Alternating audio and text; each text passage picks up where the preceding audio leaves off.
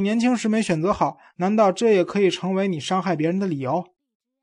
说这些话，见面让我尴尬，这也是我不想见他的主要原因。我不知道自己怎么会这么固执。某天你做出一项决定，你甚至不知道是怎么回事，而这项决定有了其惯性力。随着一年年过去，要改变它有些困难了。特蕾莎说：“请他来吧。”下午从牛棚回来时，特蕾莎听见马路有人说话，她走了过去，见托马斯的卡车停在那儿，托马斯正弯腰拆卸一只轮胎，一群人围着他看，等着他把车修好。特蕾莎站在那儿，无法将目光挪开。托马斯确实老了，他头发灰白，干起活来动作笨拙，当然不是由医生转行当卡车司机显示出来的笨手笨脚。而是一个步入老年的男人所表现的迟钝。他想起不久前与合作社主席的一次谈话，主席告诉他，托马斯开的卡车的车况很糟糕。他说这话像是开玩笑，并没有埋怨的意思。可他毕竟有些担心。他还笑着说，托马斯对人体比对发动机要懂行多了。他还向他透露，他曾向当地政府多次交涉，想让托马斯在当地行医。他后来听说。警方是绝不会准许的。为了不让卡车周围的人看见，特蕾莎躲到一个树干后，但她的眼睛始终盯着托马斯。她深感内疚，都是因为他，托马斯才离开苏苏黎世，回到布拉格，又为了他而离开布拉格。甚至在这里，他还继续烦他，甚至当着奄奄一息的卡列宁的面，虽然没明说，但还猜疑折磨他。他总是在内心深处责备托马斯爱他不够深，他认为自己的爱是无可指责的，而托马斯的简直就像是一种恩赐。现在他明白自己是多么没有道理。如果他真的很爱托马斯，那他就应该和他一起留在国外，那儿托马斯是幸福的，新的生活展现在他面前，而他却离开了他，独自出走了。当然，特蕾莎当时自以为这样做是出于好意，是不想成为他的负担。可是这种好意难道不是顿词吗？其实他知道托马斯会回来，会来找他的，是他在唤他，拖累他，一把把把他往底层拖，就像仙女把农夫引入泥炭沼，让他们淹死在那儿。他利用托马斯胃痉挛的那一瞬间，骗取他发誓与他去乡下定居。他真够狡猾的。每次他叫托马斯追随自己，目的都是为了考验他，为了证实他是否确实爱他。以至于把托马斯拖到这个地步，头发花白，精疲力竭，指头僵直，再也握不住外科医生的解剖刀了。他们走到了尽头，从这里还能去哪儿呢？绝不会让他们去国外，他们也永远回不了布拉格，谁也不会在那儿给他们一份工作。至于去另一个村子，何必呢？上帝啊，难道真的非得来这里才能让他确信托马斯是爱他的吗？托马斯终于将卡车的车轮重新装好了。小伙子们从卡车的侧栏翻进车厢，发动机隆隆响起。特蕾莎回到家，放了一地洗澡水。她泡在热水里，想着自己耗费一生的精力，滥用女人的软弱来对付托马斯。人们都倾向于把强者看成是有罪的，把弱者看成是无辜的牺牲品。可是现在，特蕾莎意识到，对于他和托马斯来说，事实则相反。甚至连他做的梦都好像摸准了这个强大的男人唯一的弱点，向他展现特蕾莎的痛苦，使他不得不退步。特蕾莎的软弱是咄咄逼人的，总是迫使他就范。甚至他不再强大，变成他怀里的一只野兔。特蕾莎总想着这个梦。特蕾莎走出浴缸，去找了件礼服连衣裙，她要穿上最漂亮的衣服，讨托马斯的欢心，让他高兴。他刚扣上最后一粒纽扣，托马斯就叫嚷着闯进屋里，身后跟着合作社主席和一个面色苍白的青年农民。快拿烧酒来，要度数高一点的酒。特蕾莎跑去拿了一瓶李子酒，他倒了一杯酒，小伙子一饮而尽。这时，大家把事情的经过告诉他。小伙子干活时把一只肩膀弄脱臼了，疼得直叫。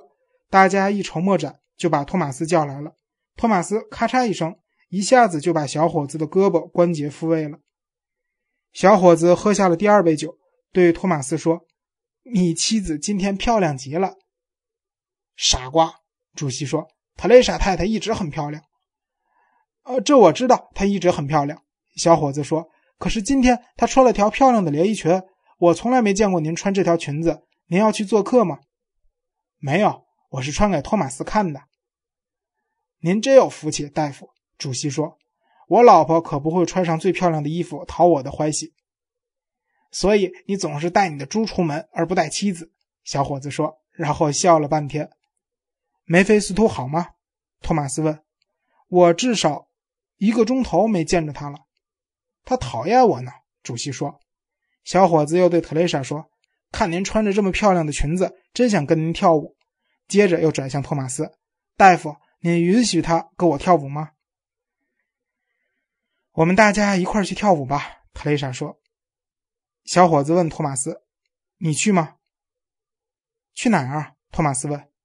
小伙子指了指附近的一个小镇，那儿有一家带酒吧和舞池的旅店。“你要跟我们一起去？”小伙子以不容商量的语气对主席说。他端起第三杯李子酒，说：“要是梅菲斯托感到伤心的话，我们就他带他一起去，这样我们就有两条猪了。见来了两头猪。”哪个女人都会乐得前仰后合的。说完，他一阵大笑，走开了。如果梅菲斯托不妨碍你们的话，我和你们一块儿去。主席说。于是大家上了托马斯的卡车。托马斯握着方向盘，特蕾莎坐在他旁边。主席和小伙子拿着半瓶烧酒坐在后排。汽车已经驶出了村子。这时，主席想起忘带了梅菲斯托，他大声。叫托马斯把车开回去，没必要，有一头猪够了。小伙子说。主席便不再叫嚷了。太阳西斜了，道路在山间盘旋。他们到了城里，在一家旅店门前停下。特蕾莎和托马斯从未来过这里。一条楼梯通向地下室，那有酒吧、舞池和几张桌子。一位六十岁左右的先生在弹奏一架竖式钢琴。一个年龄相仿的女士拉着小提琴，他们演奏的是四十年前的老曲子了。舞池里有四五对舞伴在跳舞。小伙子环顾了一下舞厅，说：“这儿居然连一个舞伴都没有。”于是立即邀请特蕾莎跳舞。主席与托马斯在一张空桌旁坐下，他们要了一瓶葡萄酒。我不能喝酒，我要开车呢。托马斯推脱说：“还开车？”主席说。我们要在这儿过夜呢，我马上去订两个房间。特蕾莎和小伙子从舞池出来后，主席又请特蕾莎跳舞，最后才轮到托马斯。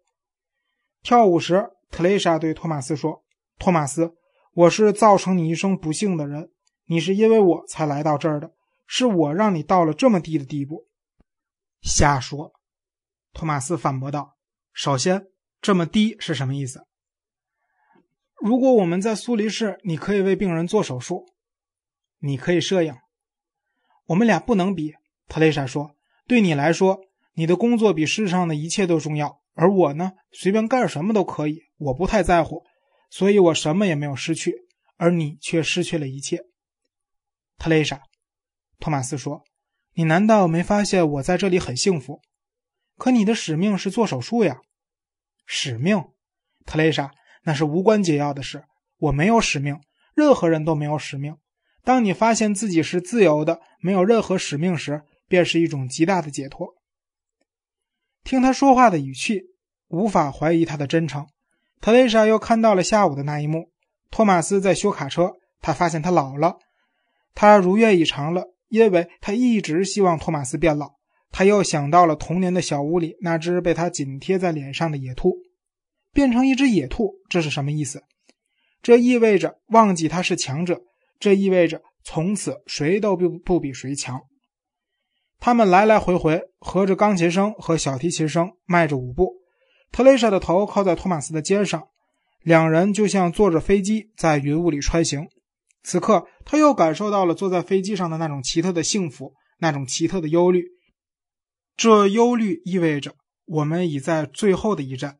这幸福意味着我们在一起，忧虑是形式，幸福是内容，幸福充盈着忧虑的空间。